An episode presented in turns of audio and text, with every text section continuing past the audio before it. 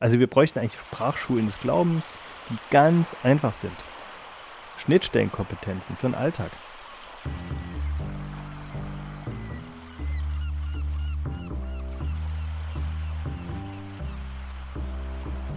Proben heißt für mich, wir erproben, wie wir Menschen unseren Nachbarn von Gott erzählen.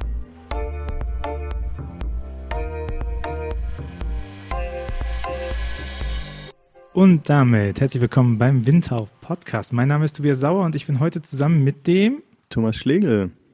Thomas, äh, wer bist du? Was machst du? Ja, ich bin von Hause aus Pfarrer, arbeite jetzt in der Verwaltung, in der Kirchenverwaltung in Erfurt. Und was ich da mache, ich leite hier ein Referat für Gemeinde und Seelsorge und zu diesem Bereich gehören auch die Erprobungsräume. Erprobungsräume sind äh, heiß im Kommen, habe ich gehört. Äh, ihr wart die Ersten in der EKM mit den Erprobungsräumen. Mittlerweile hat es auch die EKIR zum Beispiel, relativ neu, ne? Zwei, zweieinhalb Jahre alt, oder? Mit Corona ist mein Zeitgefühl ein bisschen durcheinander. Sag mal, was, was sind Erprobungsräume? Ja, das sind Schonungen, in denen neue Formen von Kirche entstehen können. Ähm, Welpenschutz kann man auch sagen, oder wie auch immer. Wie, wie, ist es, wie ist es zu dem Projekt gekommen? Das ist natürlich eine lange Geschichte. Ähm, wir, haben Zeit. Bitte. Ja, ja, ja. Also bei wie, da gibt es natürlich immer die Frage, was, äh, welche zeitliche Abfolge gab es oder welche Begründung gibt es. Und das ist durchaus voneinander zu trennen. Ähm, man kann auch sagen, Anlass und Grund der Geschichte. Ähm, ich denke, der Anlass war äh, schon auch die Fusion. Also wir sind hier in Mitteldeutschland. Ich nehme euch mal mit nach Mitteldeutschland. Hier gab es früher die Thüringische Landeskirche, eine lutherische Kirche und eine unierte Kirche, die Kirchenprovinz Sachsen. Ähm, die hatte einen Sitz in Magdeburg und die andere hatte einen Sitz in Eisenach. Und äh, die beiden Kirchen sind 2009 fusioniert. Und man mag es kaum glauben, aber auch Strukturveränderungen können die Beteiligten dazu führen, dass sie sich Fragen stellen, was machen wir hier eigentlich oder in welche Richtung entwickeln wir uns, was ist gerade dran. Und so hat die Synode sich überlegt, ja, müssen diese Gemeindethemen, wie geht es weiter mit der Kirche, wie geht es weiter mit der Gemeinde, diese Fragen lagen oben auf, etwas vereinfacht gesagt. Und ähm, am Ende dieser ersten Landessynode hat sie eben beschlossen, auf solche Erprobungsräume zuzugehen. Das war ähm, die zeitliche Abfolge. Äh, die Gründe sind natürlich viel, viel ähm, differenzierter und vielschichtiger. Das sind die Abbruchprozesse, die wir erleben. Das sind die Strukturveränderungsprozesse, die wir selber erleben. Und ähm, dass wir merken, dass Formen, die wir bisher gelebt haben in den Gemeinden, so nicht mehr funktionieren. Das sind nun entweder selber die Gottesdienste, dass dort weniger äh, Besucher und Besucherinnen kommen, aber überhaupt die, die Parochialgemeinde auf dem, ja, ich will durchaus mal sagen, auf dem absterbenden Ast ist. Und das sind, das sind die Hintergründe. Und ich denke, man kann Erprobungsräume nicht verstehen ohne diese Abbruchprozesse. Mir geht es so, dass ich, wenn ich äh, in manche westliche Landeskirche schaue jetzt und äh, die sagen, oh, Erprobungsräume ist angesagt, ist fancy, wir machen das auch, so als nettes Projekt noch nebenher, finde ich natürlich super, weil ich Erprobungsräume toll finde, aber äh, ohne diese Hintergrundmelodie, oder diese Begleitumstände, die wir hier in Mitteldeutschland verstärkt haben, ähm, könnte es zu einem netten Zusatzprojekt werden. Und das ist es für uns nicht und das soll es auch nicht sein. Aus meiner Erfahrung sind Prozesse, die in den ähm, ehemaligen Ostbundesstaaten ablaufen, oft nicht so sehr präsent. Könntest du das ein bisschen spezifizieren, was wie diese Abbruchphase? Also ich, ich höre daraus, Erprobungsräume ist für euch ein existenzielles Projekt und nicht nur erst in fünf Jahren, sondern eigentlich schon vor zehn Jahren, oder? So ist es. Genau. Also Erprobungsräume sind für uns eigentlich mehr als eine Spielwiese. Ähm, es war relativ klar, ich erinnere mich noch gut an die Synode 2014 im Herbst, im November. Wir haben angefangen mit äh, unserer Präsentation, unser Dezernat das eingebracht, Herr Fuhrmann und ich.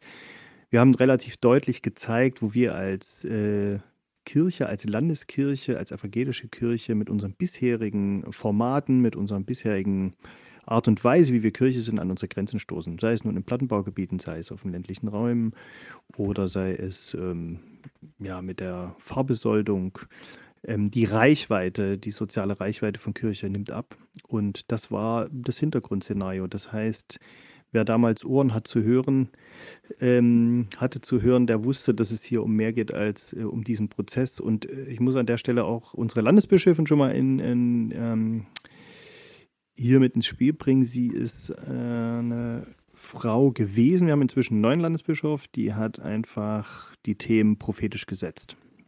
Ich kann mich erinnern, dass sie 2013 ähm, in der Frühjahrssynode, da war ich selber noch gar nicht in der EKM, da hat sie äh, einen Bischofsbericht gemacht, wo sie diesen Satz geprägt hat, wir sind am Ende. Äh, wir sind am Ende unserer bisherigen Möglichkeiten. Und ähm, das ist ein ziemlich starkes Statement, hat auch stark gewirkt, hat ja natürlich auch viel Widerspruch ähm, eingebracht, aber auch einiges an Erleichterung, weil die Leute haben gemerkt, jetzt können wir ehrlich sein. Jetzt endlich spricht es mal jemand aus. Wir mühen uns hier ab, die Mitarbeitenden in den Gemeinden, die Kirchenältesten, die sind irgendwie alle am Limit, die sind erschöpft, weil es immer mehr wird und es zeigt aber nicht den Effekt, ähm, den sie sich davon versprechen. Und deswegen hat sie auf den Punkt gebracht, wir können so nicht weitergehen. Es funktioniert nicht mehr. Und das so klar zu formulieren und auf den Punkt zu bringen, das war durchaus ihr Verdienst und das zeigt auch etwas von der Gemengelage, die im Hintergrund der Erprobungsräume liegt. Und ich glaube, das kann man sich nicht so richtig vorstellen, wenn man noch nie mit, ähm, mit Kirchen im mitteldeutschen, ostdeutschen Raum zusammengearbeitet ist, dass diese Diaspora-Lage und die Frage nach äh, Sozialisation und Abbruch der Sozialisation, also eigentlich all das, was ja Studien auch für die anderen Bistümer und Landeskirchen ähm, prognostizieren, das habt ihr ja schon extrem lange. Also ich überlege, jetzt mal kurz zeitliche Einordnung, 2009 habe ich Abitur gemacht, äh, du sagst, da, sind, äh, da hat man sich die Fusion gesetzt, 2009, 2000, ähm, 2000 10, 11 herum ist der, ist der Reformprozess im Bistum Köln zum Beispiel angelaufen, der erste Strukturprozess, wo man Räume vergrößert hat. Und da vergrößert man so auf von fünf Pfarreien auf eine Pfarrei, die so eine Größe hat von einem Stadtteil. Und äh, euer Fusionsprozess und auch, äh, wenn man Bistum Erfurt oder Bistum Magdeburg guckt, sind ja in diesen Zeiten, dass ihr halt gesagt okay, das ist eigentlich so eine Fläche, wovon wir in den äh, Bistum Trier, Bistum Rottenburg, Stuttgart, so, wovon die jetzt anfangen zu arbeiten und sagen, wir müssten diese großen Räume haben, die ihr schon Ewigkeiten besitzt, ne?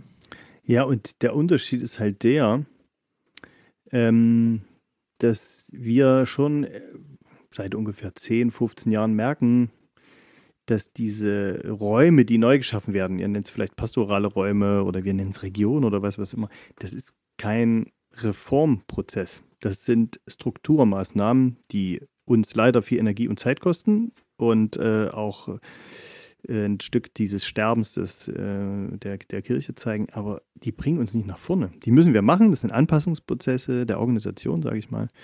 Aber die, das sind keine Reformen, da gibt es so ein bisschen so einen Euphemismus. Man hat das gerne so als Strukturreform verkauft oder wir machen jetzt hier, wir legen die alle zusammen und dann geht es total nach vorne. Das haben wir nirgendwo erlebt. Wir haben immer zusammengelegt, zusammengelegt, zusammengelegt und die eine Anpassung hat die nächste Anpassung nach sich gezogen. Es gab eine Strukturreform nach der nächsten. Und nach 20 Jahren hat halt diese Bischöfin gesagt, haben viele gespürt, haben gesagt, Leute, das, das geht immer so weiter und am Ende gibt es noch eine Kirchengemeinde in Mitteldeutschland. So. Also wir müssen irgendwas anderes, wir müssen aus diesem Sog raus, sonst wird das nichts. Ja, vor allen Dingen das Problem an diesen Strukturprozessen, das habe ich öfter schon mal gemacht, aber ich sage es dir sehr gerne, weil ich glaube, das ist ein Grundproblem ist, dass wir die ganzen Strukturprozesse von der Struktur her äh, denken. Und ich meine, Strukturfragen bringen Strukturantworten und äh, Formkritik bringt Form.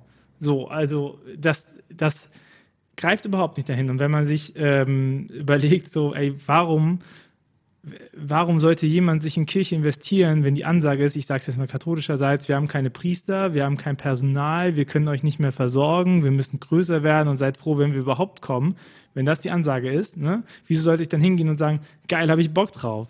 Schön, dass ihr das macht. Ne? Und äh, die inhaltliche Dimension, was bedeutet das Pastoral eigentlich, in die Fremde zu gehen, in die Größe zu gehen, äh, Wachstum wieder zu gucken, zu sagen, wer hat eigentlich Bock mit uns zu arbeiten in der Fläche, da Initiativen zu fördern etc. Ne? Das äh, ist immer so, so ein Annex an dieses, eigentlich haben wir kein Geld und keine Priester und deswegen müssen wir die Struktur machen, aber wir tun jetzt mal so, als ob das auch inhaltlich für uns cool ist. So.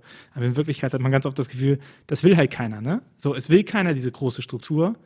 Also keiner, der diese große Struktur mit zu verantworten hat, sondern es ist oft so ein, ja, das können wir aber dann auch richtig cool machen. Und dann guckt man sich an, wie das praktisch umgesetzt wird und denkt sich so, ja klar, aber ihr habt euch immer noch nur um die Struktur gekümmert, ne? So. Ja, und das Interessante ist ja, Tobias, dass die Struktur auch wirklich total Zeit frisst und Energie frisst. Also wir haben ja auch das Gefühl, wir haben hier wirklich, also wir tun was. Wir sind geschäftig, wir machen Pläne, wir machen, äh, zeichnen Karten ähm, und so weiter und, und müssen neue Haushaltspläne machen und alles Mögliche. Also das heißt, wir müssen Gebäude verkauf, verkaufen. Wir sind also ständig beschäftigt. Aber es ist eine Art Fluchtprozess. Ich sehe das als eine Art Fluchtprozess. Psychologisch kann man das ganz gut äh, so erklären. Mein Kollege hat gesagt, das ist die Flucht in die operative Notdurft. das bringt es äh, gut auf den Punkt, weil ähm, man hat was zu tun.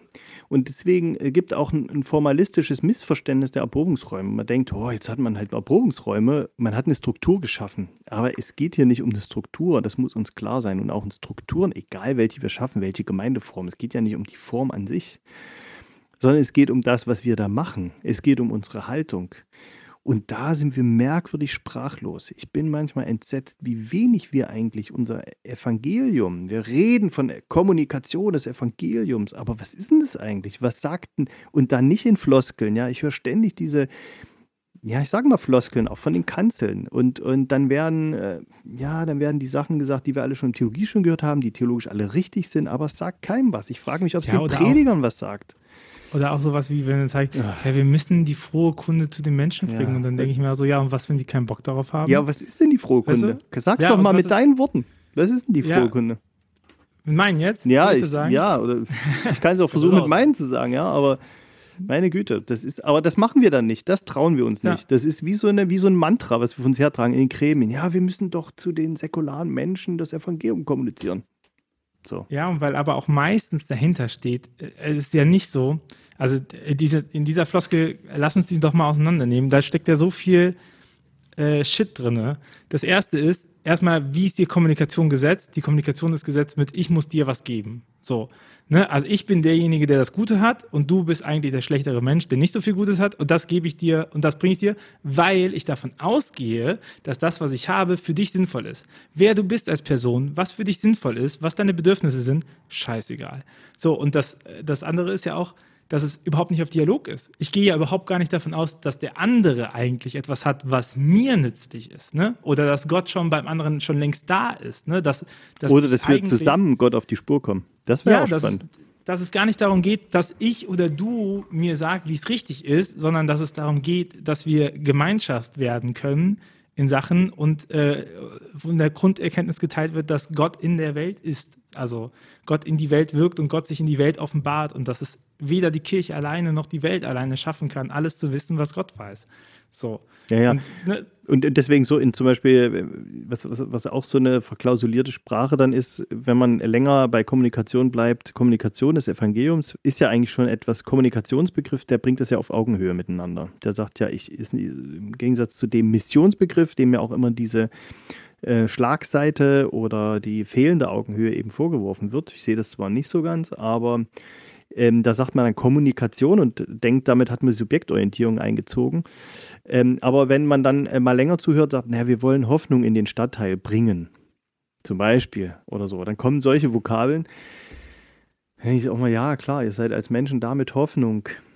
Aber äh, äh, du hast recht, das ist wie was, wir bringen jetzt was mit, so ein Päckchen ja. und das lassen wir jetzt hier und dann gehen wir wieder. Oder, also und wie oft das ist so und, und dass halt Leute, also ich meine, es gibt ja auch ein, ein einfaches psychologisches Phänomen, man wertet nie sich selber ab, man wertet immer den anderen ab. So, und wenn du jetzt kommst und sagst mir irgendetwas, wie es zu sein hat, und das widerspricht mir, weil ich zum Beispiel nicht kirchlich sozialisiert bin und deine Form äh, zu sprechen für mich eine Ekelgrenze im Sinne der Milieus ist, so, und dann sage ich ja nicht, ach, das ist aber interessant, was der Mensch sagt, und dann sage ich, was ist das denn für ein Spinner? Ne? So, also man verwehrt sich eben auch den, der Kommunikation drin. Und ich meine, hey, lass uns doch das Kleine runterbrechen auf jede WG-Party. Jeder hasst den Typen, der herumgeht und die ganze Zeit sagt, ich bin übrigens Architekt. ich bin übrigens Architekt. Und dann nur bei den Leuten kleben bleibt, die sagen, ach, erzähl mal, was bedeutet es denn, Architekt zu sein? So. Und so laufen wir als Kirche aber viel zu häufig in der Welt herum. Ne? So, hey, wir sind übrigens Christen, wir sind übrigens Christen. Und dann bleiben wir nur bei den Leuten stehen, die sagen, ach, das ist ja interessant, erzähl mal über Christsein. Oder andersrum, Tobias, es gibt ja auch die, die dann sagen, oh, das tragen wir nicht vor uns her und dies möglichst vermeiden ähm, von tatsächlich ihrer Hoffnung. Wenn sie dann doch mal jemand fragt, sind sie dann doch still.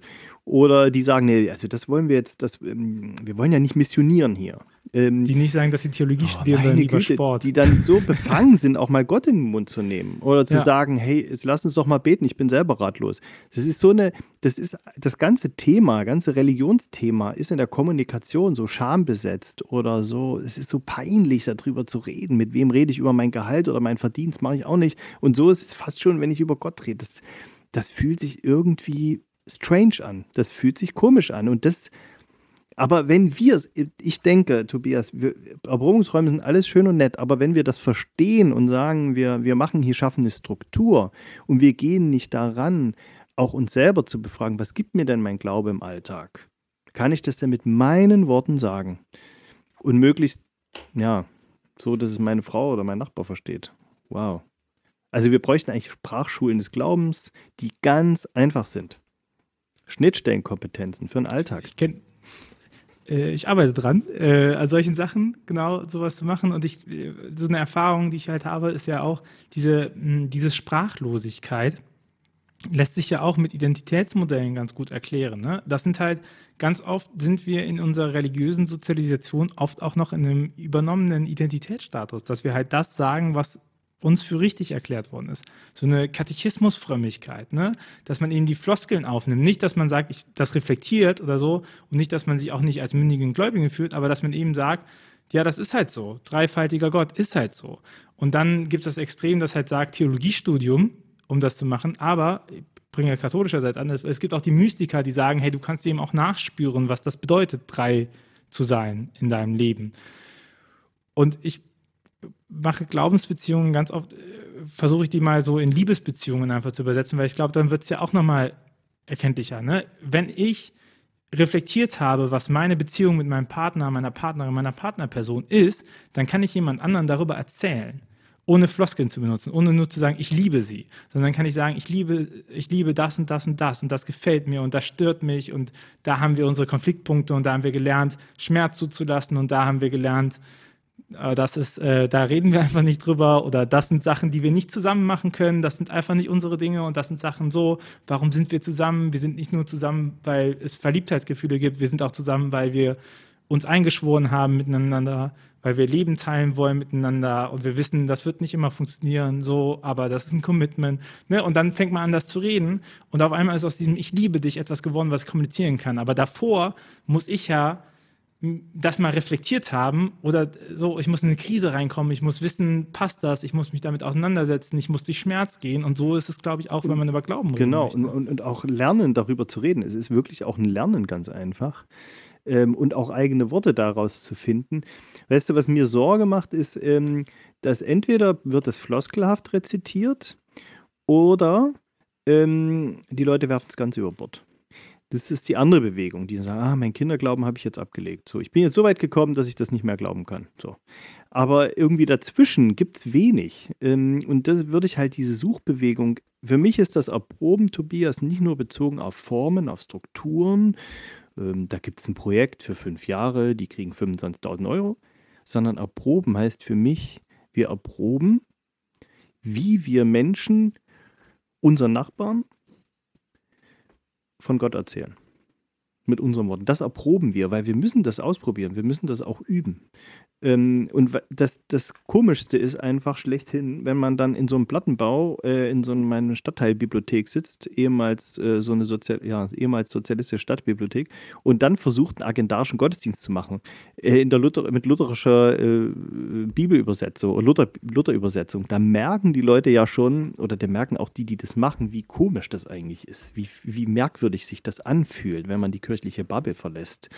Und sie haben aber kein Alternativmodell. Das heißt, Sie müssen dann sagen, wir müssen gucken, welche Bibelgeschichten eignen sich. Also von den Niederländern, die viel, von denen wir viel lernen, immer wieder. Ähm, äh, ganz beeindruckend war so eine Pionierin der Straße aus, aus Amsterdam. Ich sage, wir müssen, ich habe völlig neu gelernt, die Bibeltexte zu lesen. Und völlig neue Sprache. Und, und äh, Gesang zum, funktionierte zum Beispiel gar nicht. Also das heißt, diese, diese liturgischen Formate oder, oder den Glauben zu feiern, das ist auch ein Erproben. Und das so authentisch zu machen, ja, dass das Menschen verstehen. Und ich, ich glaube, da müssen wir uns einfach auch zugestehen, dass wir das erproben müssen, dass wir da auf einer Suche sind, dass wir auf dem Weg sind. Wir können das nicht einfach, weil wir Theologie studiert haben. Im Gegenteil, da haben wir es vielleicht sogar verlernt. Es muss halt eben auch, ähm, es muss halt lebendig sein. Ich, also ich finde. Aber lebendig wird es doch, wenn es persönlich ist, oder Tobias? Genau, ja, total. Wenn ich, ich von mir rede und meinem Glauben. Entschuldigung. Äh, bin ich d'accord. Ich, find, ich finde, nichts hat äh, Luthers Idee vom Priestertum aller Getauften und dem Volk aus dem Maul schauen und die Bibel für das Volk ähm, kommunizierbar machen, so sehr verraten wie die neue Luther-Übersetzung. Also ich finde daran, ja, darf ich sagen, äh, ich finde daran sieht man das nochmal, wie stark man so in seiner inneren Bubble ist und irgendwie diese Idee hat, naja, Katholiken haben das ja auch, dieses so, wir haben eigentlich das Geheimwissen über die Offenbarung Gottes und die geht eben auch über Sprachkodexe. So. Und es ist aber so wichtig, dass der Elch rührt am Wasser. Und ich denke mir, hey, geh mal raus und red mal mit jemandem und der wird dir tausend Sachen sagen, die wichtig sind. Aber ob das jetzt ein Elch ist, der da rühren muss, das ist dem scheißegal. So. Und das ist auch nicht eine Baseline Gottes. Ich verstehe das, dass es in Milieus relevant ist. Aber dann seid ehrlich zu euch und macht klar, dass die neue Luther-Übersetzung nicht mehr Luthers Anspruch folgt, das Wort Gottes verständlich zu machen für selbst die allereinfachsten Menschen, sondern dass es eben den Anspruch folgt, das Wort Gottes wieder zu aktualisieren für einen sehr elitären, kulturell geprägten Protestantismus. So, ne? Neue Einheitsübersetzung auch nicht besser, so, also ich will jetzt nicht nur auf Luther rumhacken. Nee, nee. Ich, ich denke, dass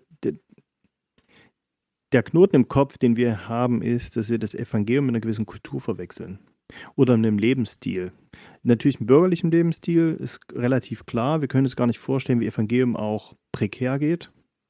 Oder jemand, der Golf spielt, das vielleicht schon noch eher aber ähm, es ist für uns ein Lebensstil und es ist für uns eine gewisse Kultur. Ähm, bei den Protestanten, also ist es natürlich hier in Mitteldeutschland gerade Bach und Luther und solche Sachen, ja, und eine gewisse Frömmigkeit, für die sich in Liturgie ausdrückt. Aber was ist denn eigentlich, ich muss dir ganz ehrlich sagen, Tobias, ich gehe oft in Gottesdienste und aus Gottesdiensten weg und ich sage, die geben mir eigentlich nichts. Ich gehe dahin, ich bin nun Theologe, ich bin promovierter Theologe, also die berühren mich nicht. Es berührt mich nicht. Und da sind es manchmal vielleicht, äh, inzwischen ist es vielleicht das Orgelvorspiel, was mich berührt. Oder eine Strophe von Paul Gerhardt oder was, was Überraschendes. Oder der Nachbar neben mir, der mein, dein Gesangbuch mit mir teilt, jetzt in Corona nicht. Aber verstehst du, berühren tut mich das, was zumindest mein Kollege da vorne macht, äußerst selten. Das ist ja so lustig, weil gerade wird ja in eurer Konfession nochmal hochgehalten, dass die Predigt so wichtig ist und so lebensverändert und so. Und dann in den Kontexten sage ich immer, okay, Buddha bei die Fischer, nenn mir drei Predigten, die dein Leben verändert haben. Sag mir doch mal, welche diese sind. Ich kann mich vielleicht an eine erinnern, wo ich so ein Fragment so mitgenommen habe. Und ich war im Messdiener, ich habe sehr viele Messen miterlebt. Ne? Vielleicht predigen die Katholiken auch einfach nicht so gut, das äh, war ich nicht. äh, Vor allem predigen sie kurz, das ist erfrischend. Bin da äh, familiär äh, äh, gebunden, auch in die protestantische Frömmigkeit rein. Aber weil, so, das ist halt genau dieser Punkt, dass man irgendwie denkt, man hätte was Besonderes, man hat aber gar nichts Besonderes. Was nicht heißt, dass es nicht für die Leute, die da hinkommen, besonders ist. Aber man muss sich klar machen, das ist eine sehr kleine Gruppe. Das ist von allen Kirchensteuerzahlenden immer noch nur 3%, 3 bis 9%, ne? je nachdem, welche Statistik man reinguckt. Das ist eine Minigruppe, eine Mini-Mini-Gruppe von einer Minigruppe. Ne? Und sich dann äh, darin zu wühlen und davon auszugehen, dass diese Sonntagsgemeinde irgendwie dann doch die Benchmark ist für alles andere, was sonst über Glauben funktionieren muss, ist, glaube ich, der, der, der große Fehler, der uns immer wieder dazu führt, uns selber klein zu denken. Ne? Weil wenn wir was machen, dann ist die Leute, die kontrollieren, die Leute, die in Gremien und in den Synoden sitzen, sind die Leute, die sonntags oft sitzen. Und das sind die Leute, die eben in einem kleineren Milieu, das sind keine schlechten Menschen, aber hey, ich selber finde halt auch die Sachen geil, die in meinem Milieu stattfinden. Ne? Also das ist ja ganz normal und mein Geschmack ist davon geprägt und sowas. Aber das Das ist halt dann, äh, Evangelium prekär ist für mich dann erstmal keine relevante Größe, außer ich betrachte das halt mit Professionalität. Ne? Also ich würde schon sagen, dass wir diese, diese Sprachschulen des Glaubens, ähm, das ist für mich ein zentrales Anliegen für Kirchenveränderung, weil es, denke ich, auch aus dieser Mitte heraus äh, wachsen muss. Und dazu gehört allerdings auch äh, zu merken und zu spüren. Vielleicht ist das ja unsere Not dabei, dass wir an vielen Stellen den Glauben selber verloren haben. Dass wir an vielen Stellen selber das, was wir eigentlich, worauf wir verpflichtet sind, worauf ich ordiniert bin, Bekenntnisschriften, selber, ja, ich, ich, hier, das Mikrofon steht ja gerade drauf, ähm, dass ich selber viele Aussagen nicht mehr bejahen kann. Wo hat denn das mal einen Raum? Ich erinnere mich an die Ordinantenrüste, da bin ich immer dabei, äh, in den letzten Jahren, jedenfalls hier in der EKM. Und äh, da ist dann immer die Frage, ja, welche Bekenntnisschriften lasst ihr euch ordinieren? Sind das eher, ist das, ist auch die, ähm, ist es auch Barmen zum Beispiel? Sind es die Reformierten und so weiter? Und, und dann das sind aber auch wieder formale Fragen. Wie ist es mit den inhaltlichen Fragen? Wo wird denn für die Theologen, ich habe dann immer einen Eindruck, bei der Ordination bindet man dann den Sack zu.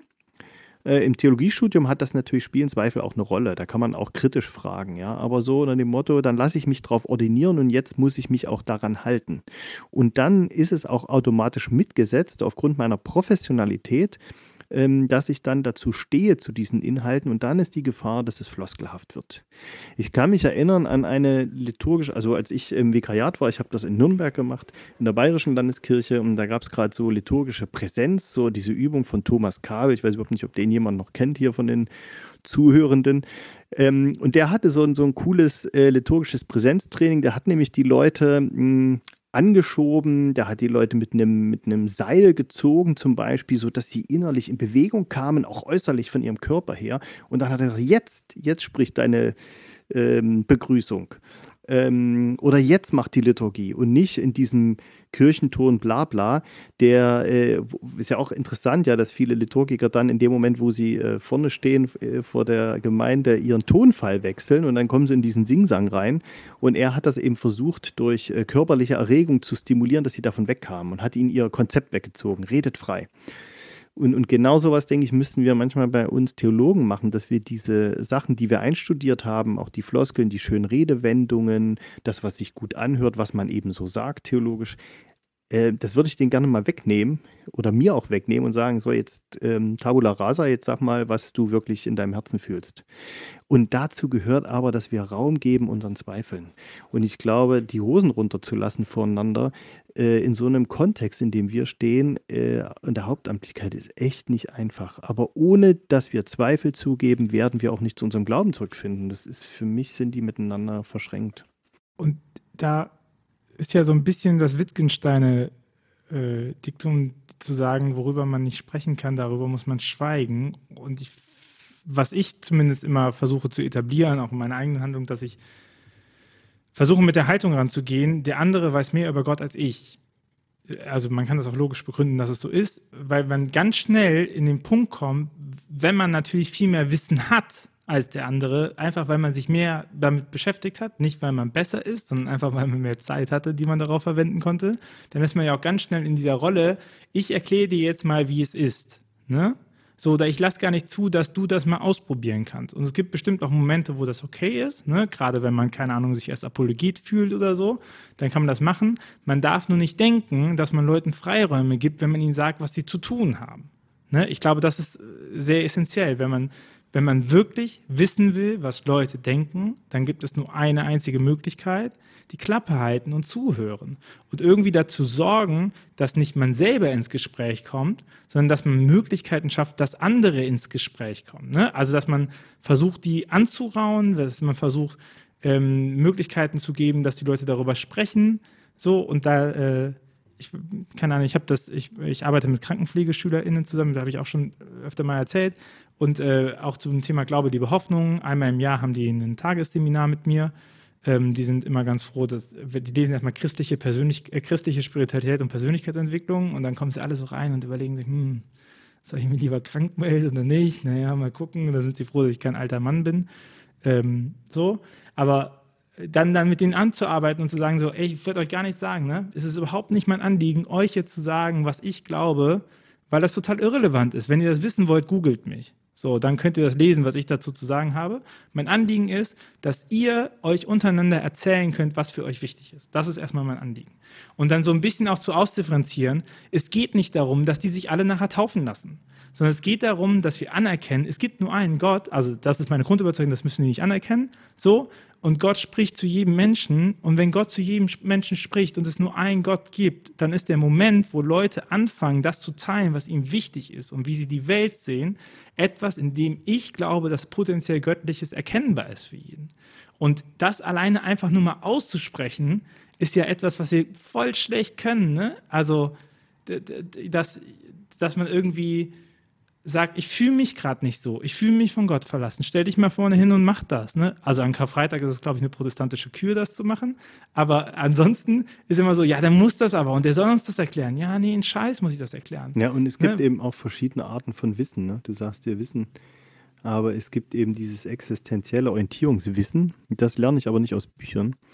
Und dann gibt es dieses ähm, akademische Wissen, das haben wir angehäuft und ich glaube, das steht uns dann eher im Weg. Denn ich, ich, ich wünsche mir, dass wir auch wiederentdecken, dass Glaube einfach ist.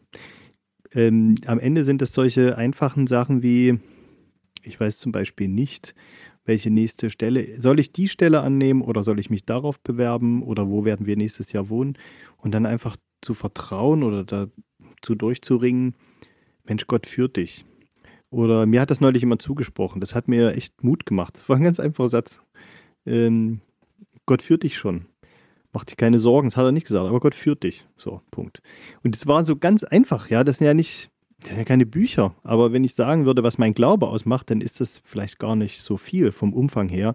Aber wenn du es existenziell führst, äh, fühlst, dann, ähm, tja, dann kann das ein Leben tragen. Und ich würde auch die Wette eingehen, dass diese existenziellen Parts des Glaubens zwar an Formen mittlerweile festgemacht sind, aber dass, na, dass das daher kommt, was die Erfahrung gelehrt hat. So. Also wie oft sagen dann Leute, wenigstens das Vaterunser sollen sie lernen oder so, ne? Damit die wenigstens was mit haben, die armen, armen, verblendeten Konfis, die eh nur wegen dem Geld kommen. Wenigstens das Vaterunser sollen sie kennen. Dann sage ich denen auch, ja, also von mir aus können die auch Harry Potter auswendig lernen. Die können halt danach immer noch nicht zaubern, weil wir keine magischen Formeln haben. Und wer von uns hat das Vaterunser auswendig gelernt? Ne? So, sondern wir, wir haben das gelernt, weil wir an Orten waren, wo es gesprochen worden ist. So, und weil es dadurch einen Sitz im Leben bekommen hat und weil es dadurch einen Wert bekommen hat, weil wir es verbinden mit Sachen.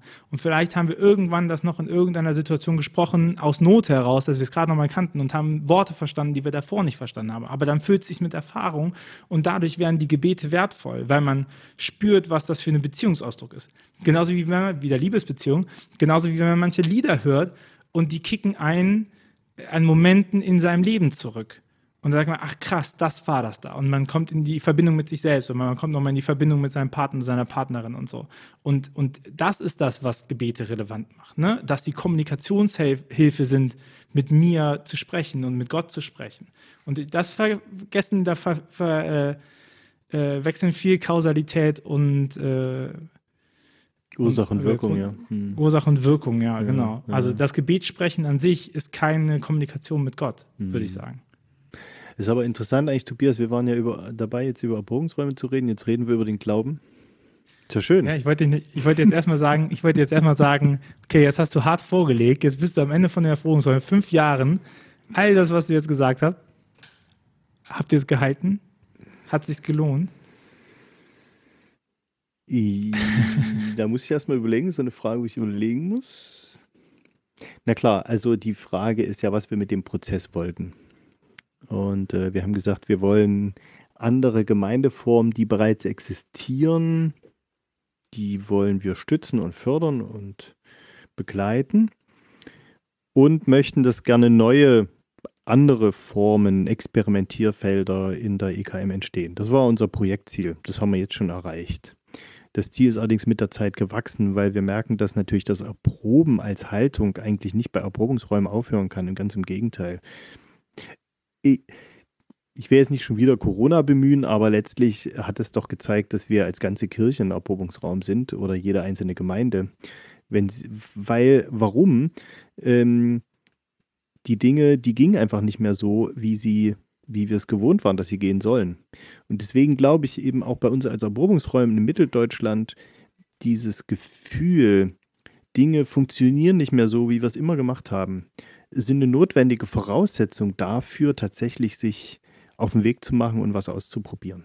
Und zwar mit einer gewissen Existenzialität das zu tun, nicht nur zu sagen, na, wir machen das mal als Nebengleis, wir probieren es mal aus und wenn es nicht klappt, dann lassen wir es halt wieder, sondern zu sagen, ey Leute, ähm, wir können uns halt jetzt Ostern nicht treffen, was machen wir dann? Also entweder wir treffen uns gar nicht, dann passiert gar nichts mehr, oder wir müssen alternative Formen finden. Und so ein bisschen ist das auch die Gemengelage bei uns in der EKM.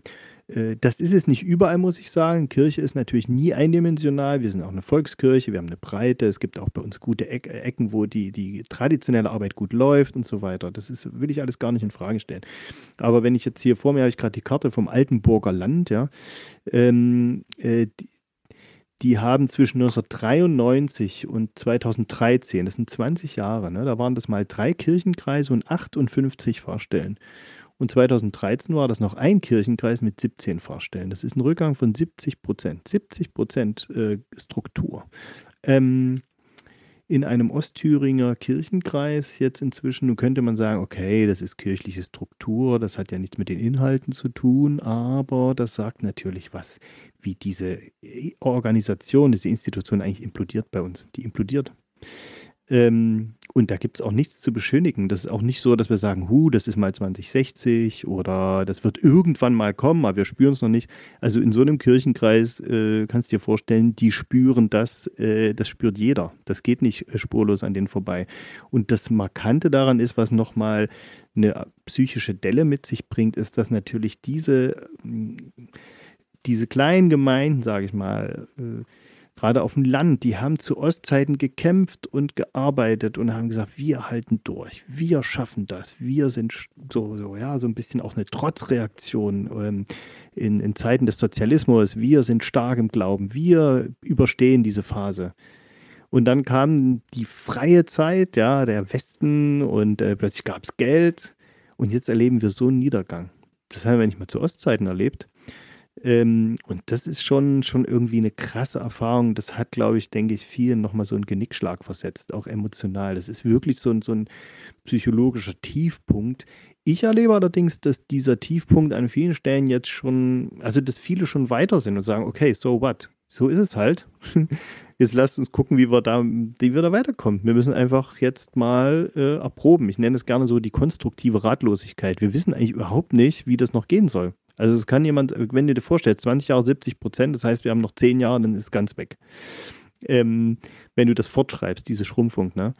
Ähm, aber äh, da erlebe ich eben Leute, die sagen, angesichts dieser, dieser drohenden ja, Schließung oder eine Untergangs der evangelischen Kirche, sagen sie halt, nö, dann äh, okay, dann machen wir halt mal das. Oder so weiter geht's nicht, also machen wir was anderes. Und das ist eigentlich eine, eine, eine interessante und kreative ähm, Grundsituation.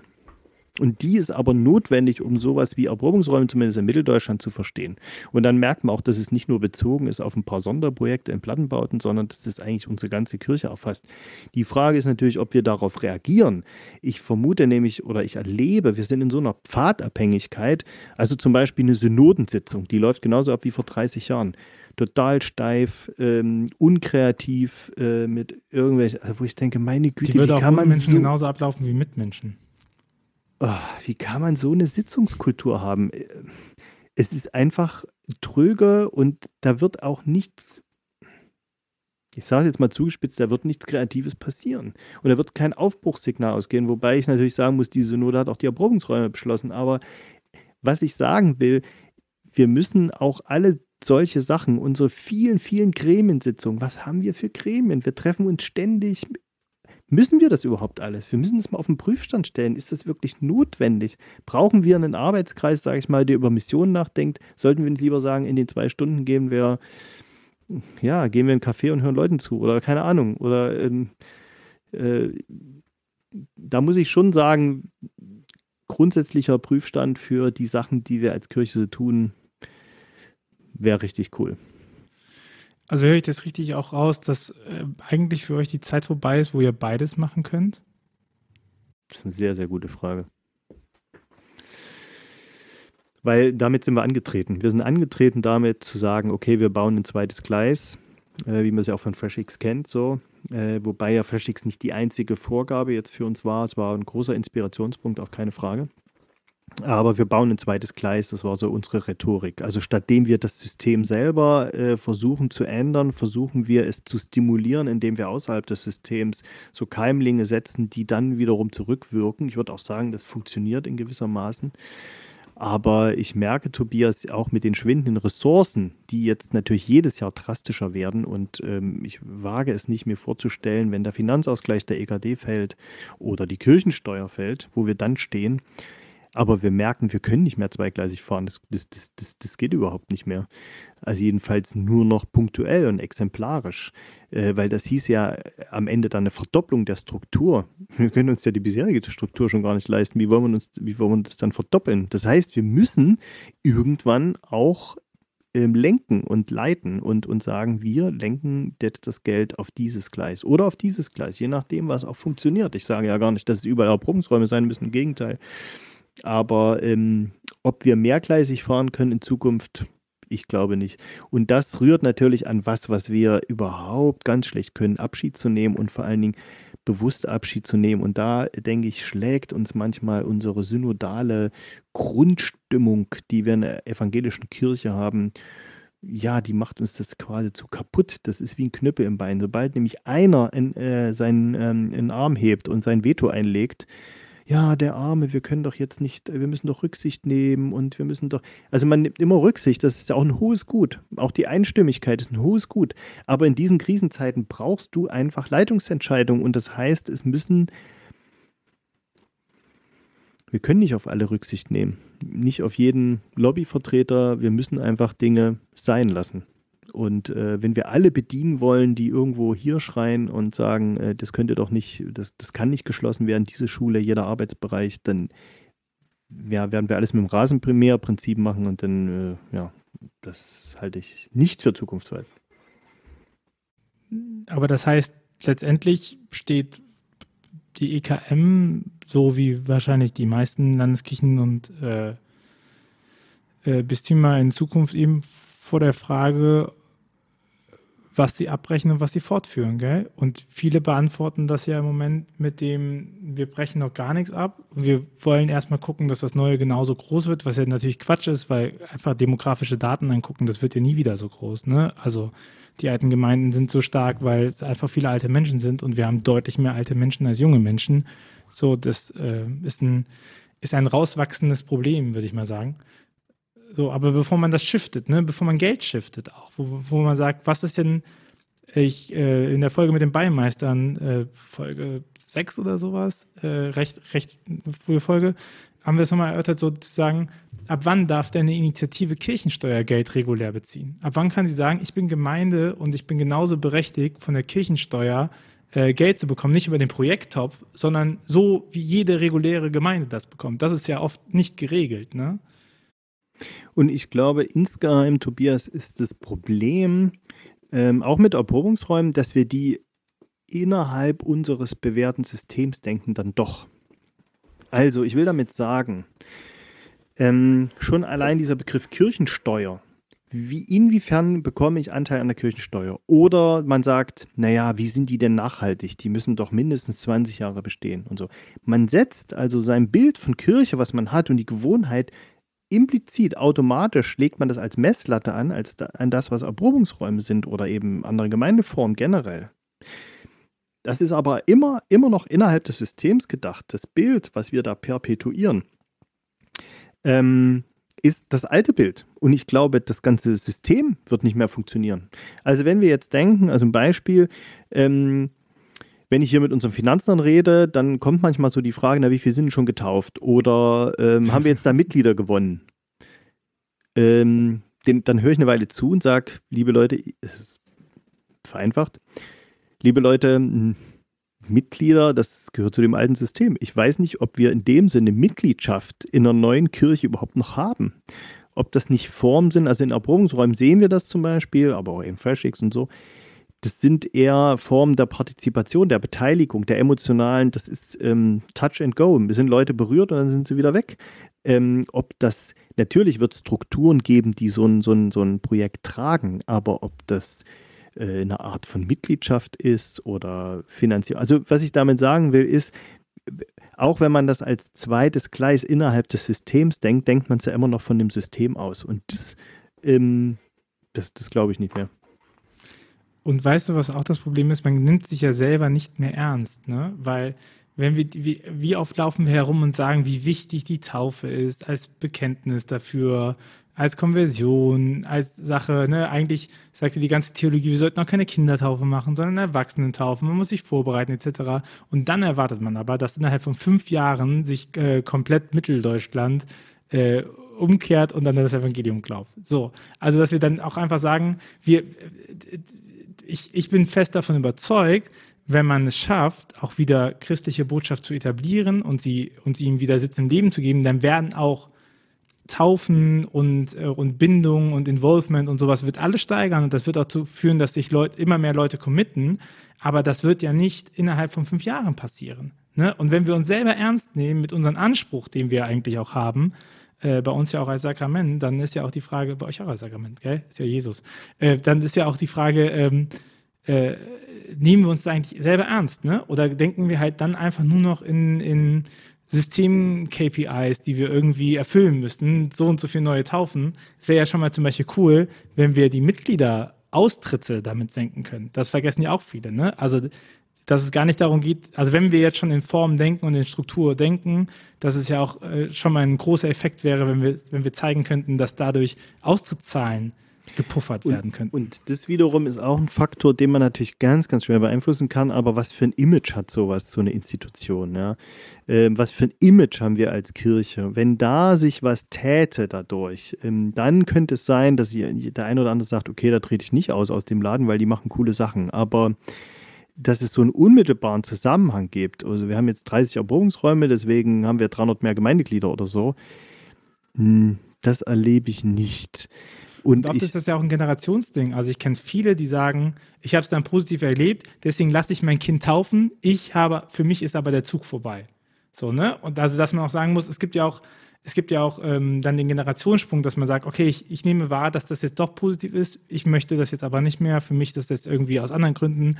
Ich gebe das, aber ich ermögliche die Sozialisation meinen Kindern auf einmal wieder, ne? Und dann bis die halt hochwachsen, bis die in die Statistik reinkommen. So, das sind ja auch alles noch Effekte, die halt nicht äh, geguckt werden. So. Ja, und, und ich muss dir ehrlich sagen. In, in so einem säkularen Umfeld, in dem wir mehr, mehr oder weniger alle sind, also es ist schon einfach viel, wenn Menschen positive Erfahrungen machen mit Christen oder überhaupt mit dem Glauben oder wenn sie einfach berührt werden. Wahnsinn. Für mich war eine der dichtesten Runden, äh, die ich hatte mit Erprobungsraumvertretern vor ein paar Monaten. Da heißt sie gefragt, wo erlebt ihr eigentlich, dass das Evangelium Resonanz findet? Nicht mal unbedingt, dass Leute Christen werden oder Nachfolgerinnen oder so, sondern einfach, wo erlebt ihr, dass es Resonanz findet? Und die Antworten waren echt überraschend. Das war zum Beispiel Musik. Fand ich interessant. Ähm, stimmungsvoll inszenierte Musik in Räumen, die einfach passend sind. Also Authentizität hat dazu gehört, eine gewisse Stimmung. Ähm, wie gesagt, Musik. Ähm, dann haben aber manche gesagt, wir haben Leute besucht und haben denen zugehört. Mit meinen Worten jetzt natürlich. Haben denen zugehört, haben denen Raum gegeben. Und da haben wir plötzlich, da ging denen ins Herz auf. Also wir haben, ist doch absurd, ja. Ich sage gar nichts, und das ist aber das Evangelium, ähm, das ich nur höre. Also ich bin eigentlich rezeptiv, aber dadurch, dass ich rezeptiv bin und anderen zuhöre und den Raum gebe und sie ernst nehme, damit sende ich eine Botschaft. Ähm, weil wir denken, wir müssten immer reden. Das haben übrigens die wenigsten gesagt, dass sie irgendeine Predigt gehabt haben und da haben sie Resonanz drauf gehabt, ja. Das fand ich bemerkenswert. Ähm, und das Diakonische kommt noch dazu, das will ich schon noch auch sagen, ja, wo Leute sagen, wir haben mit Kindern Hausaufgaben gemacht oder wir haben äh, alte Leute äh, besucht haben mit der Einkaufshilfe und sonst was. Da war eine Resonanz da. Das finde ich großartig. Doch toll. Da geht mir das Herz auf. Oder mit Leuten, mit Leuten beten, das habe ich ganz vergessen. Interessanterweise, also geistliche, spirituelle Erfahrung, die dann oft, also ist kein, nicht das vorformulierte Gebet, das agendarische Gebet, das liturgische Gebet, sondern Gebet, was sich situativ ergibt, auf der, am Bahnhof zum Beispiel, Fußgängerzone. Jemand erzählt dann Sorgen, dann sagt der andere, du, ich würde jetzt gern für dich beten oder kann ich für sie beten, kann ja auch das Vaterunser sein, aber das ist dann, dann sagt, da kamen denen die Tränen. Ganz oft. Menschen sind im säkularen Umfeld offen für Gebet und Segnung. Doch krass. Warum machen wir es dann nicht häufiger?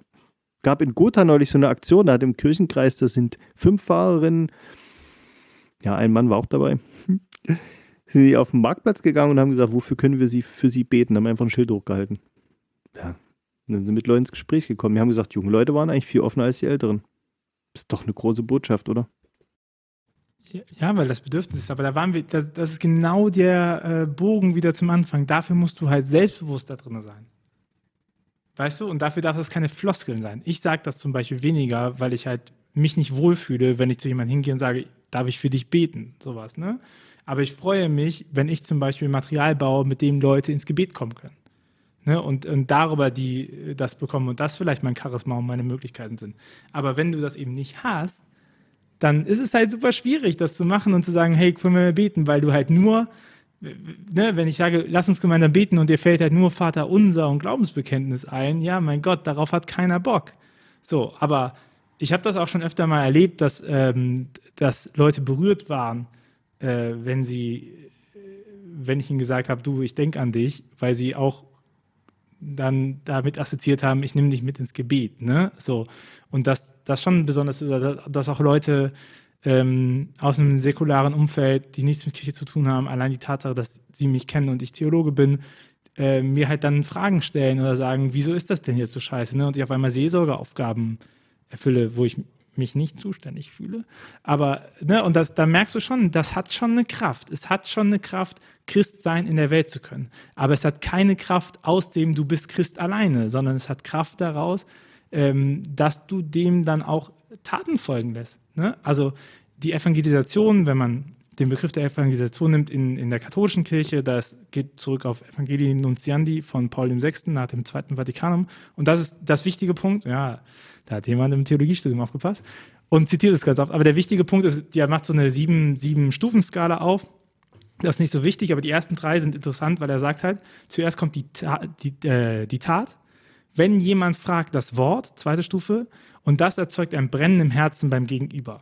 Und ich glaube, diesen Schritt sich zu verinnerlichen, zu sagen, ey, erst musst du was leisten, Junge. Ne? Jeder kann reden, jeder kann sagen, ach, Kirche ist da und da doof, aber zeig das bitte, zeig einen Track Record. So, ihr müsst in der Probungsräume auch zeigen, äh, Tracker. Ihr habt ja es in einem Buch zusammengefasst. Link ist unten in der Beschreibung.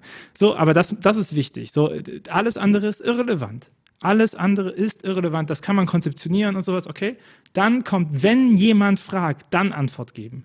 Und das ist halt auch so wichtig, dass man nicht einfach sagt so, ähm, übrigens, ich mache das, weil ich Christ bin. So, das ist halt immer scheiße. Ne? Sondern zu sagen, hey, warum macht ihr das? Was macht ihr so? Und dann kann man ja sagen, hey, ich bin davon überzeugt, dass Gott jeden Menschen liebt, auch dich. Und wenn du hier liebst und deine, meine Hilfe brauchst, dann bin ich für dich da. Das ist mein Glaube. So. Und das verstehen Leute. Und das kann Brennen im Herzen erzeugen. Und ich glaube, so diese, deswegen zitiere ich diesen Part immer so gerne, weil es, glaube ich, so simpel nochmal zeigt, wie wir mit Menschen umgehen müssen, wenn wir unseren eigenen christlichen Auftrag ernst nehmen. Nicht, wenn wir sagen, wir müssen die missionieren und zu uns bringen, sondern wenn wir ernst nehmen, was es bedeutet, Christ zu sein, dann bedeutet das Tat, wenn jemand fragt, Antwort geben zu können. Und vielleicht erzeugt es ein Brennen im Herzen, aber das muss halt auch in uns brennen. So. Ja, es ist ja inzwischen auch eine, eine Binse, wenn man ähm, sagt, dass äh, die diakonische Dimension von Kirche, so wie wir es als äh, Protestanten sagen würden, dass das äh, eine ist, die uns Akzeptanz und Relevanz verschafft. Ähm, ich könnte aus den Erprobungsräumen erzählen, wie wirklich Menschen, die mit freikirchlichem Hintergrund beispielsweise in den Plattenbau gegangen sind und dort Mission machen wollten, und die sind dabei gelandet, ähm, ich will nicht sagen, Menschen Arsch abzuwischen, aber zumindest ihnen mit ihren Drogenproblemen zu helfen. Ähm, oder in einer, in einem Projekt hat, stand mir eindrücklich vor Augen, die haben gesagt, oh ey du, wenn der jetzt, wenn die mit ihrem Kind redet, beugt sie sich jetzt immerhin runter. So eine Mutter mit sieben Kindern, Hartz IV, Plattenbau. Und die hat ihre Kinder mal angeschrieben von oben her Ratten, hat die runderneuert da, ja. Und da geht es gar nicht darum, jetzt um hochreligiöse Themen, sondern es geht darum, wie, wie nimmt diese Mutter ihr, wie ihr Kind ernst, wie erlebt die das. Und irgendwann hat sie eben angefangen, sich nieder runter zu beugen und hat mit ihr gekniet und hat vor ihrem Kind, mit ihrem Kind geredet. Und da haben die Mitarbeiter das, da haben die fast angefangen zu heulen, weil das war für die da krasser Erfolg. solche kleinen Sachen, was heißt kleine Sachen, ja, aber ähm, so kriegt aber Evangelium, so kriegt Kirche Relevanz. Und wir merken, dass das der einzige Schritt ist. Das ist natürlich ein Riesenschritt, wenn du jetzt Kirchenmitgliedschaft als Ziel hast, dann kannst du ver vergiss es mit Eroberungsräumen. Aber wenn du sagst, wir möchten, dass das Evangelium in den Menschen unserer Kultur relevant wird, hier und da, in solchen kleinen Sachen, eine Mutter beugt sich runter, das, dann ist es wirklich ein guter Weg. Was dann daraus geschieht, hey, das ist auch Gottes Sache, ja, es ist seine Kirche. Ich weiß es auch nicht, keine Ahnung. Ich weiß nicht, wie die Kirche in Zukunft aussehen wird oder was daraus wird oder ob wir da Mitglieder haben oder Hauptamtliche wird. Wir haben natürlich irgendwie haben, aber das kann auch dann irgendwann nicht mehr unsere Sorge sein, sondern unsere Aufgabe ist dafür zu sorgen, hinzugehen. Und also diese, diese, ich erlebe, dass eigentlich im säkularen Umfeld ist die Diakonie das Helfen, das helfende Handeln der Kirche oft die Sprache, die die Menschen verstehen und die uns dazu führt, dass überhaupt jemand erstmal zuhört, die uns Relevanz verschafft. Und das erinnert mich sehr an die Urchristenheit. Das ist auch wiederum eine Binse, dass man sagt, wir erleben eigentlich in, in Zeiten wie die ersten Christen. Wir müssen uns dann neu das Recht, gehört zu werden, neu verschaffen. Und ist auch gut so, finde ich gut. Und äh, an dieser Stelle muss ich dann doch nochmal Evangelisation und katholische Theologie einbringen, weil ich glaube, das auch nochmal äh, also ich finde das eine sehr äh, sinnvolle äh, Definition, nochmal zu sagen, was bedeutet Evangelisation und dass Evangelisation meint einen gesamtgesellschaftlichen Transformationsprozess auf das Reich Gottes hingerichtet. Also dass das Reich Gottes hier entstehen kann. Das, deswegen machen wir Evangelisation. Und ich finde das so gut, weil es da drinnen nicht heißt, ähm, wir machen Evangelisation, damit alle die frohe Botschaft bekommen. Darum geht es gar nicht, sondern es geht darum, dass sich die komplette Gesellschaft hin zum Reich Gottes bewegt. Das ist Evangelisation. Und darin gibt es eben, daran können Christen wie Nichtchristen arbeiten. Ne? Es ist nicht, dass sich, die Welt, dass sich die Welt zum Paradies hinbewegt. Das hat nichts damit zu tun, ob du Christ bist oder nicht. So, wir würden vielleicht aus einer christlichen Arroganz heraus sagen, wenn du Christ bist, weißt du besser, was du zu tun hast oder sowas. Aber letztendlich für diese Definition von Evangelisation ist das egal. Also unser Auftrag ist es eigentlich, das Reich Gottes entstehen zu lassen. Ne? Also katholische Kirche sagt Sakrament und Werkzeug für die Errichtung des Reich Gottes. Ne? So. Ich würde sagen, Tobias, wir können gar nicht das Reich Gottes entstehen lassen. Wir können nur Rahmenbedingungen schaffen, dass äh, der Geist wirkt, dass so etwas passieren kann, als seine Zeugen auftreten ihn versuchen zu reflektieren, sozusagen, dieses Licht. Aber das sagt sich immer alles so schön, ne? Wenn wir dann in die verfasste Kirche gehen, sieht das oft doch anders aus. Aber äh, faktisch sind unsere Hände da gebunden und es geht nicht um ein Corpus Christianum, das zu verlängern und das wieder neu zu errichten. Das ist ja auch nicht Reich Gottes. Und wir sehen ja schon bei Jesus, dass hier und da das Reich Gottes aufblitzt, aber trotzdem ist er am Kreuz gestanden, äh, gestorben. Ähm, und so wird in unserer Welt auch hier und da halt ist halt die Mutter, die sich runterbeugt und so. Das ist halt dann auch, da blitzt Reich Gottes auf. Genau, also den, Kontext meine ich, ne? Ich meine natürlich, ich will jetzt kein Hybris aufmachen, ich meine das schon im Rahmen des eschatologischen Vorbehaltes, im Rahmen, dass wir das nicht selber schaffen können, äh, Metz muss auch mal angemerkt werden, äh, das schon, aber das ist, un, das ist ne, wenn man nochmal guckt, was ist eigentlich unsere Aufgabe oder was kann unsere Aufgabe in der Welt sein als Kirche, dann sagt Lumen Gentium 1, Kirche, also die dogmatische Konstitution der katholischen Kirche sagt, äh, Kirche ist Sakrament und Werkzeug für die Errichtung des Reich Gottes. Und sich das nochmal klar zu machen, Kirche hat keinen Selbstzweck. So, weder eure noch unsere Kirche hat einen Selbstzweck. So. Und, und was machen wir? Wir wollen daran arbeiten, dass A, die Leute wissen, dass Gott existiert, dass der Sakramentcharakter, dass es gestiftet ist, dass Gott Sachen in diese Welt bringt. Und zum anderen dafür sorgen, dass es allen Menschen gut geht und Gerechtigkeit existiert. Das ist das Reich Gottes. So. Und wir wissen aber auch, das ist ja das, was wir unter Sündigkeit des Menschen fassen würden, so ein bisschen, ne? Diese, diese, ähm, diese Kontingenzerfahrung, wir wissen auch, wir können das gar nicht alleine. Deswegen hat sich ja Gott als Jesus Christus inkarniert, um uns zu zeigen, ihr seid nicht alleine. Ich habe angefangen damit. Ne? So, das ist ja eigentlich der Kosmos. Wir sind, kannst du frohe Botschaft äh, definieren? So würde ich das sagen. So, das ist äh, bei all unserer Kontingenz können wir darauf hoffen, dass es am Ende mit allen gut wird, wenn wir alle auch was tun. Ne? Und ich werde das nicht alleine schaffen, du wirst das nicht alleine schaffen. So, und deswegen sind wir eine Gemeinschaft äh, von Christinnen und Nichtchristen, die alle irgendwie das Gute in der Welt wollen, die auch in anderen Religionen das Gute in der Welt wollen und in anderen ähm, humanitären, ähm, zivilgesellschaftlichen AkteurInnen das Gute für die Welt wollen. Und unsere Aufgabe ist es halt zu sagen, hey, wie könnte das Paradies aussehen? Wir wissen es alle nicht, aber lass uns mal Step für Step dafür sorgen, dass es das wird. So. Ja, ich, ich, würde auch sagen, Tobias, dass unsere Erfahrungen in den Erprobungsräumen uns ein Stück demütiger gemacht haben und bescheidener. Ähm, das, was wir da erwarten können, sind wie gesagt nicht die großen Kirchenmitgliedszahlen und auch nicht die Verlängerung der Institution oder eine Erneuerung der Institution. Äh, glaube ich persönlich nicht. Wir können auf die, der, auf die Spur Gottes kommen, wo sein Wort und sein Handeln in dieser Welt Resonanz findet. Da auf die Spur kommen. Und das ist wirklich echt bescheiden. Also im Sinne von des Anspruchs her, ja, wir können das mal aufblitzen sehen hier und da. Und ähm, ja, aber ehrlich gesagt denke ich, dass wir da an unserem Auftrag als Christen ziemlich nah dran sind.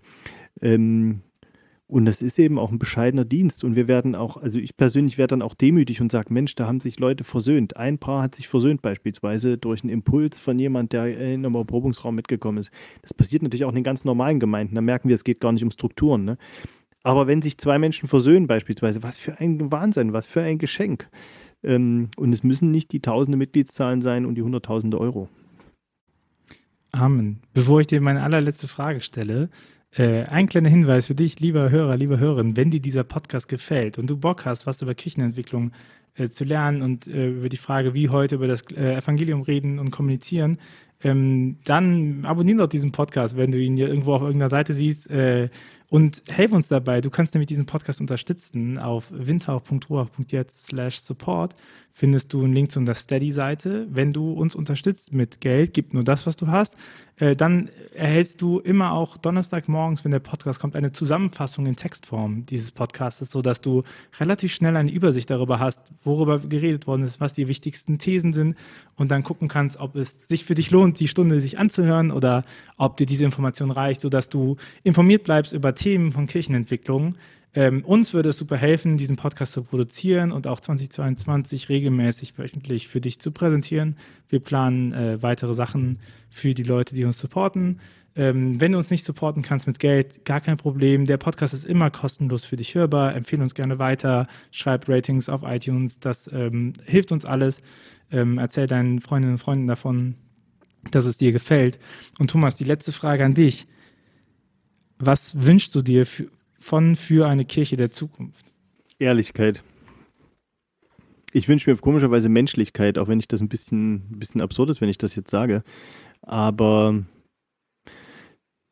ich wünsche mir genau das. Also vielleicht ist das auch, manche würden vielleicht sagen, Authentizität. Aber eine menschliche Kirche ist für mich eine, die verletzlich ist, die demütig ist, die bescheiden bleibt. Eine, die auf der Spur Jesu geht, die auch nicht immer, immer eine Antwort hat, ähm, und nicht zu allem ihren Senf geben muss und nicht alles vor sich herträgt. Ich finde, ich leide oft unter dem Stolz und der Arroganz, die unter uns herrschen. Und äh, ich wünsche mir für eine Kirche der Zukunft, dass wir da mehr wieder, wie ich finde, evangeliumsgemäßer leben miteinander.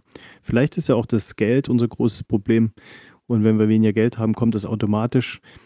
Aber ich weiß nicht, ob ich da, manchmal ist mein Idealismus in der Richtung auch gebremst. Das hieße nämlich, wir schrumpfen gesund. Ich weiß nicht, ob das wirklich passiert.